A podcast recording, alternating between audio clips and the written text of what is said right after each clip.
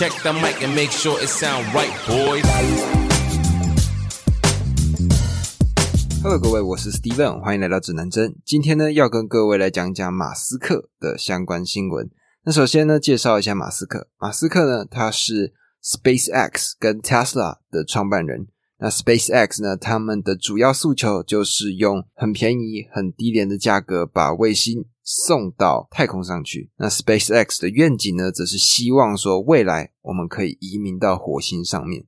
那至于 Tesla 呢？Tesla 呢，就是我们现在在路上会看到的那种车牌有 T 字头的车型。那这些全部都是 Tesla 的作品。而由于这两家公司呢，Elon Musk 他成为了世界首富，目前呢，他的净资产估计有两千七百亿美金这么多。那最近他又出现了一个非常大的新闻，那就是几周前。Elon Musk 他跟 Twitter 的首席执行官 Parag Agrawal 取得了非常友好的联系。马斯克呢，他就透露说，他正在购买这家公司的股票，并且想要讨论说如何让 Twitter 变得更好。那根据目前公开的这些交流记录，Musk 他提出了重塑整个社交网络的想法，而这个重塑社交网络的这个想法呢，刚好跟 Agrawal 还有 Twitter 的联合创始人 Jack Dorsey 的想法是相吻合的，所以呢，这三个人他们的主要目标就是要把社交网络的权利从根本上移除，让这些拥有言论的人从公司下放到用户这样子的想法。那目前这个计划正在进行当中。Elon Musk 呢，他本身就是一个 Twitter 的非常重度的用户，他在 Twitter 上。有超过八千万的粉丝，那有时候呢，他每天会发十几次的推文。而在这几周的时间里呢，Agrawal 呢，他就讨论要让马斯克成为 Twitter 里面的重要成员。也就在周二的时候，就是四月五号的这个时间点，Twitter 他们宣布将任命现在五十岁的马斯克加入他们十一人的董事会。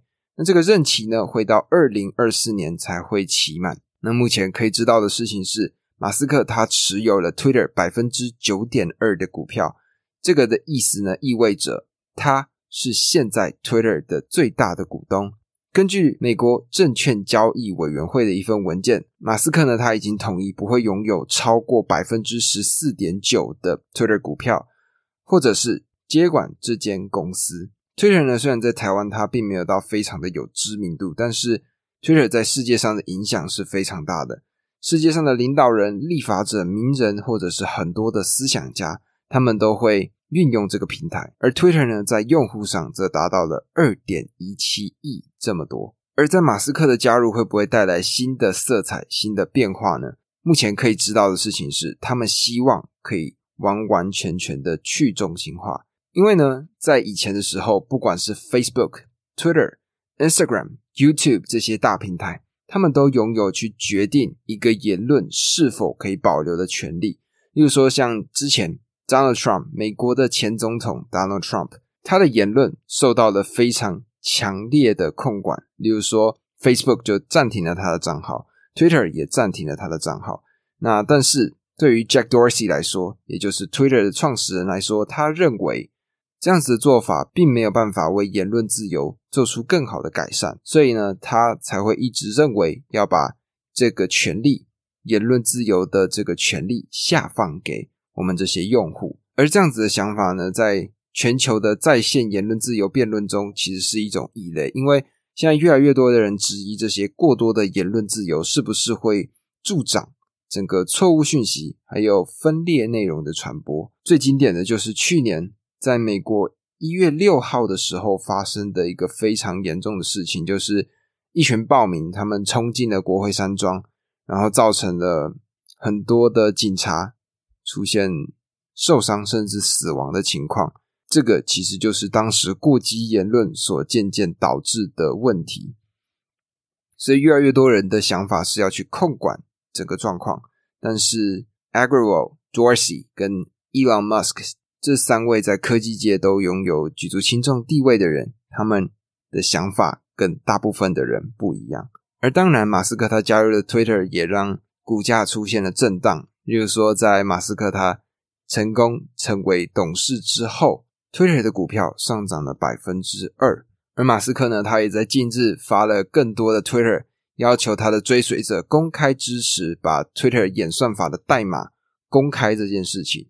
因为对于很多这些创作者来说，不管是嗯，YouTube 或者是 Instagram，甚至是现在的 TikTok 或者 Facebook，这些都一样，因为我们永远都不知道它背后的演算法到底是什么，所以大部分人都说：“哦，我们在试着去找出它算法的可能性。”但是大家终究都只是推测，我们都没有办法去完完全全找到它背后的演算法。而马斯克呢，他在三月二十四号的发文的时候，他表示说。Twitter 应该要去公开他们的算法，而他也在底下提供了选项，一个是是，一个是否，那让所有的人来讨论这件事情。而 Twitter 的创始人呢，Jack Dorsey 先生，他也回复了这则贴文，他就在底下回应到说，算法应该要让更多的人知道。而除了这则贴文以外，Elon Musk 他也在他的推文上询问了说。大家是否希望能够编辑他们的推文？也就是说呢，现在 Twitter 的贴文方式是这样子的：，就是你一篇文章只能发一百四十个字，而发出去之后呢，基本上如果有错字，你也不能改，你只能把它删掉，重新再发一则。那这个造成了很多的问题。那马斯克呢，他就提出了他的洞见，而他发完这一则贴文之后呢 a g r a v o 先生他也跳了进来，他发了推文说。这次的民意调查的结果，他会很重要，所以他要求说，所有的看到的人都提供自己的意见。那所以很明显的可以看到说，马斯克他加入了董事会之后，对于 Twitter 这间公司是有蛮多的注意的。那，这就最后又扯到言论自由的部分。现在呢，如果各位去看 Forbes，也就是富比士的排行榜的上面呢，基本上第一名就是马斯克，Elon Musk。而第二名呢，就是亚马逊的创办人，也就是 Jeff Bezos。这两个人呢，目前就是算是余量情节嘛，大家都有各自的争斗。那在这边呢，大概提供一个小小的观点，就是 Jeff Bezos 呢，他其实他买下了 Washington Post，也就是华盛顿邮报。那等于说，他有一个自己的发表言论的一个空间。而之前马斯克他是没有的，他只是一个平台的用户。那现在呢？他加入了 Twitter 的董事会之后，他等于也握有了自己发表言论的武器。对于这两个人来说，言论这件事情可以给他们形象造成蛮不小的影响。虽然说他们都会口口声声称说：“OK，我并不会去干涉我们公司内部的那些言论、那些政策的走向。”但是你们看，像 Elon Musk，他进入了董事会之后，他就随即在 Twitter 上面发文表示了。这些事情，从编辑功能到演算法，应该是开放给所有人知道的这件事情上，我们就可以很明确的看到，说虽然你嘴上说不要，但是你身体很诚实。意思就是说，他们一直在讲说，哦，我我不会去去管处理公司的任何状况，完全不会。但是呢，他们在发文的时候，其实就是默默的在给这件 Twitter 有不一样的压力。对，有些人会称为是压力，或有些人称为是建议。但我个人认为，就是在这件事情上，马斯克他加入 Twitter 之后，基本上他就已经成为一个非常重要的带风向的一个人物。他有办法找出 Twitter 的一些错误，或者说比较有问题的功能，进而去改善它。它当然既好也坏。好处就是 Twitter 这个平台，它会有办法变得更好。但如果今天，Elon Musk 他的初始想法是有问题的。他如果认为是他要这个平台来形塑自己的形象的话，那 Twitter 这个平台可能就会因此臭掉。那这里呢，我自己的推测就是，我不认为马斯克他会做出太危害的举动，因为我自己有看过，例如说一些报道，或者是他的传记，或者说一些名人、一些厉害的思想家，他们在跟马斯克交谈之后。在后来的采访里面，他们所聊到的内容，虽然我们会觉得马斯克的想法很怎么讲前卫，或者说甚至有一点点荒唐，例如说要把人类送到火星上面去生活，但是他是真真正正的在为这件事情去努力。这就让我想到了他前女友对他的爆料。那他的前女友呢，叫做 Grimes，是一个算是蛮有名气的一个艺术家。马斯克跟他呢，他们两个在一起生下了两个小朋友，但是他们的关系可以说是分分合合。那原因呢，就是马斯克虽然贵为世界首富，但是他有时候的生活水准甚至在贫穷线之下。那这边就可以大概举个例子，例如说，马斯克呢，他虽然拥有这么高的身价，但是他只住在组合屋里面。这个组合屋的空间呢，只有十点五平，只要一天，他们就可以完全组合好了。而这个价值呢，大概只有四万块美元左右。虽然说里面功能非常完善，要什么有什么，但是没有保全，而且。会被邻居偷拍。那对于这样子反差的状况呢？Grimes 他在后面还补了一刀，就是 Musk 他的生活完全不如外界对有钱人的想象。他甚至有一阵子连吃了八天的花生酱。那为什么马斯克他非得要把自己的生活过得这么贫穷？Grimes 他解释到说，那是因为马斯克他把他自己的钱全部都投入到了 SpaceX Mars 这个计划。那这个计划呢，它其实是非常花钱的，而在全世界呢，我们都认为他在累积自己的财富的时候，他实际上是把这些钱全部都花在造福人类的研究上。但当然啦，这也有可能是一个公关操作，或者说是一个我不会形容，或者说只是一个形象上的一个描写。但是我认为，在不管是各式各样的访谈上面，我们所看到的样子，大部分都给了我们一个他的形象。那当然也有可能是塑造的，像王力宏就是一个完完整整靠着塑造成功，用自己的人设变成大家都知道的一个暖男明星，到最后才发现他是一个私生活如此混乱的人。那当然这个还是需要时间来证明，但是不可否认的事情是，呃，不管是 SpaceX 或者是 Tesla，它确实对这个世界带来了不小的影响，它真的有让这个世界慢慢的在变好。我们就静观其变，慢慢的看这件事情的发展。那当然扯回来，到底言论自由这件事情，我们应该要用什么样的态度？我们应该用什么样的眼光去看待它呢？很多人说，哦，我们就应该要去阻止，让这些讲出过激言论的人停下来，不要让他们有办法、有机会讲出这样子的言论。但是我自己的认知就是，只有更多的言论，才有办法去。完善原有的言论，但是当然这有个非常大的但是，这是一个很重要的前提，就是人他们会愿意去接收其他不同的想法。但这又扯回到算法的问题了，因为现在的平台算法是长这样的。现在的平台算法是说，今天你喜欢狗，我就一直给你狗的照片；今天你喜欢猫，我就一直给你猫的照片。那就是因为这样子，你会进入一个回圈里面。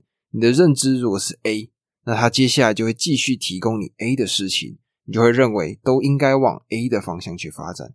但问题是什么？其实言论自由这件事情上，最重要的并不是让我们去 ban 掉这接下来的言论，而是说你今天让他接受到 A 这个言论的时候，我们是不是有机会让他们去看到另外一个反面 B 的言论？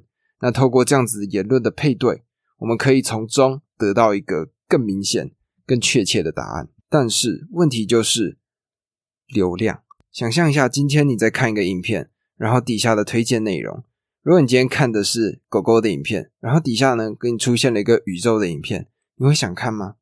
这是一个人性上的问题，因为我们喜欢，所以平台继续提供，那最后就会导致什么？就是我们都会看到相似的言论，那这个才是 Twitter 他们现在想要改变的状况。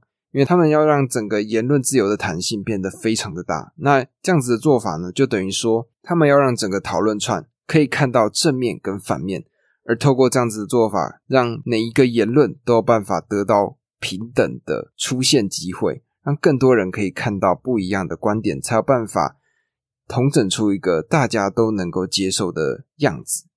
当然，这一条路非常的长，所以。我在看到这一个计划的时候，我也是蛮吃惊的。我也很期待他们的变化会是什么。我不知道你们对于言论自由的看法是什么。那我也很期待，如果你们有任何的看法，都可以跟我讨论。我们就静观其变，看马斯克他接下来会怎么做。那我当然希望是会让这个世界变得越来越好的。这个才是所有人的诉求吧？对。那么这个呢，就是今天我想报的新闻。那又来到了咱们的 story time。今天呢，要跟各位分享的故事叫做《狂风雨中的陌生善意》。下着小雨，突然很想吃点东西，所以骑着车来到了熟悉的葱油饼摊，跟老板点了餐之后，我从口袋里抽出我的钱包，准备递钱出去。我的口袋像是哆啦 A 梦的百宝袋，里面呢什么都有，各式发票、记点卡混杂其中。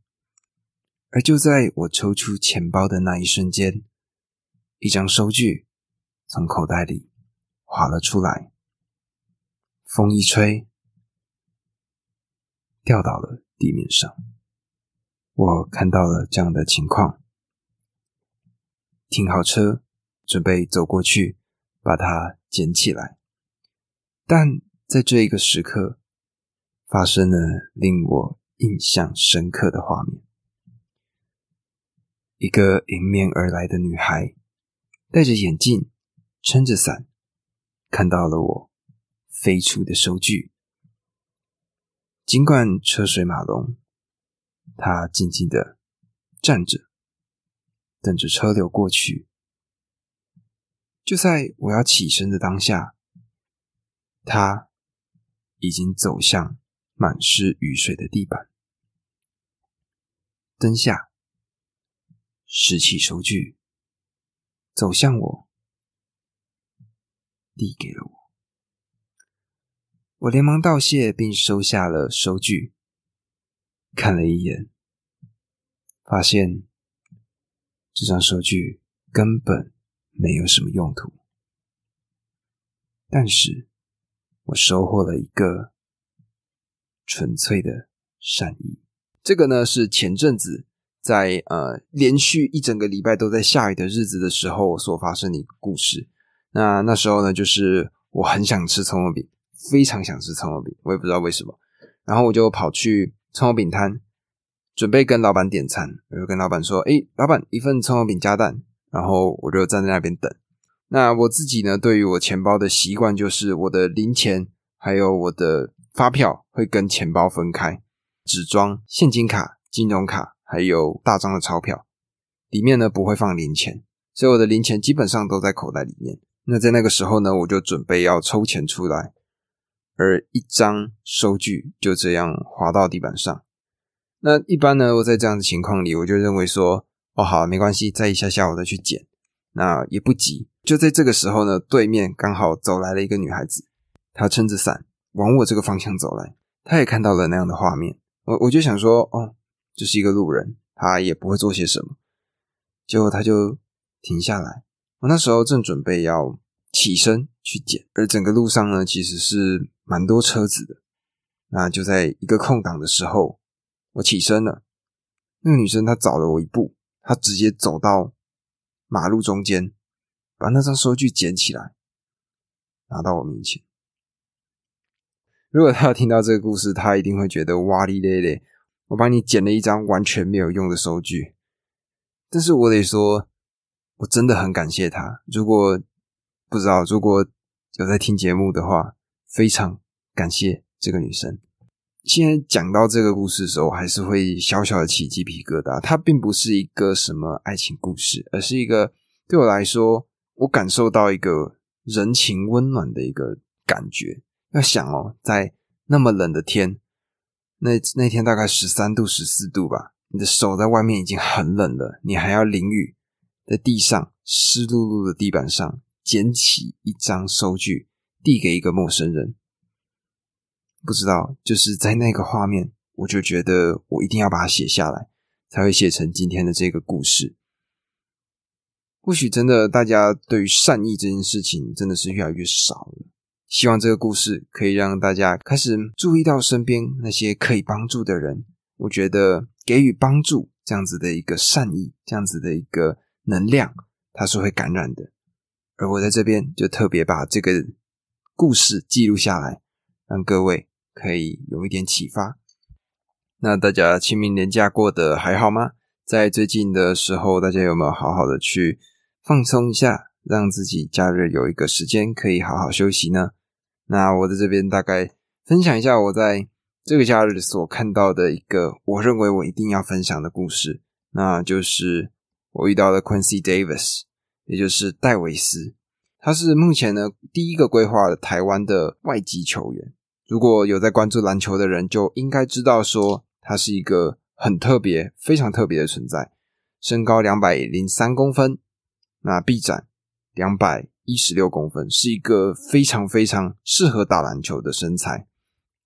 那我前几天呢在捷运上遇到他，我还跟他合照，跟他聊天，用全英文的方式聊了一小段话。在遇到他的时候呢，我才能够真正体会到那些小孩子或者说那些粉丝看到自己偶像的时候的那一种神情。有些人不是看到他们的偶像会哭啊，或者说会惊讶到爆炸，这种就是我们看到就知道，甚至会有些时候觉得那是演的。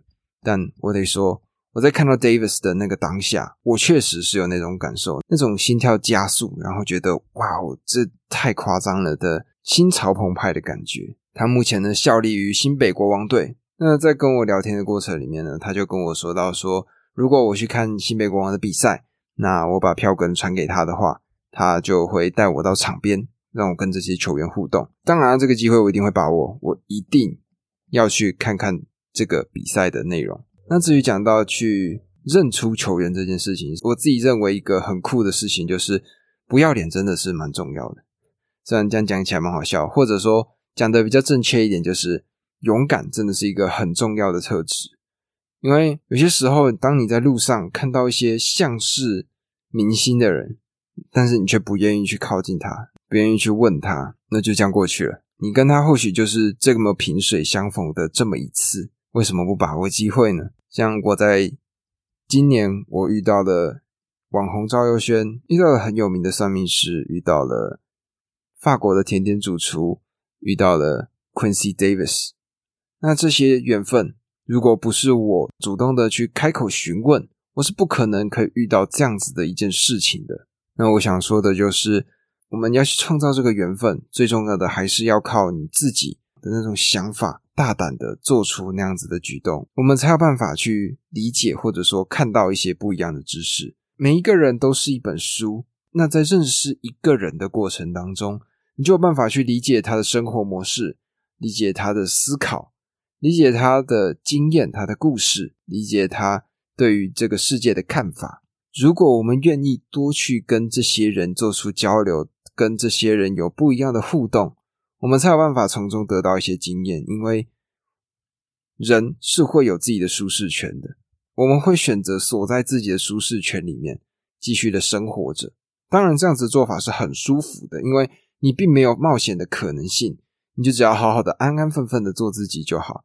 但相对应的就是，你并不太容易会有进步。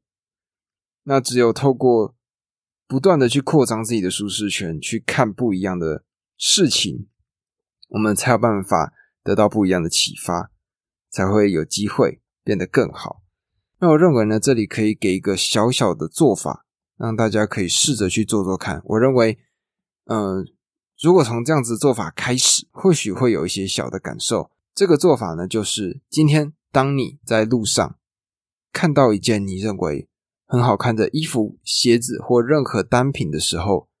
请勇敢的走向前去，问他这个东西是哪里买的。那这个其实是我自己本人所发生过的一些事情。我还记得那时候第一次我在路上看到一件非常好看的西装外套，那我那时候就一直挣扎说：“哎，我要不要去问问看？”最后我就鼓足勇气走向前去跟他问说：“哎，这件衣服是在哪里买的？”然后他就跟我介绍了一系列西装的知识。在那样子的过程里面呢，我认为就是大家内心都还是愿意分享的，最重要的就只差在你愿不愿意去询问他而已。所以，如果你们现在听到这里的人，欢迎你们去试试看，然后再回来到我的 IG 上，或者是呃发 email 给我，让我知道说你们做了这件事情之后有什么样的改变？这个是我觉得最酷、最重要的一件事情。我现在也还在持续改变我自己频道的做法，例如说从原先的呃可能 maybe 十分钟不到的内容，到现在我已经可以制作出一个二三十分钟的单集。那我想这件事情其实是蛮开心的，可以看到自己一点一滴的在进步。那我最近呢在思考的事情就是第一个。频道的名称，我还想要再改一下频道的名称，因为我个人认为现在的这个频道名称还是没有太多的特色。那这个我还会再思考一下。那至于其他的点，就是我可能还会再加入一些新的主题。那么目前呢，这些东西都还在规划当中，各位就敬请期待。然后一样，我都习惯在节目的最后讲上这一句话，就是。我们一起变好吧。那么今天的节目呢，咱们就录到这里啦。欢迎在下方留下五星评论与我互动。喜欢的话呢，欢迎关注我的 Podcast 并追踪我的 Instagram 账号。我的 IG 账号呢是 Compass News，C O M P A S S 底线 N E W S。那么在这里我会分享的是一些我平常看到的内容，还有我自己的手写字。欢迎你们来跟我互动。那么今天的节目呢？咱们就录到这里啦，我们下次再见。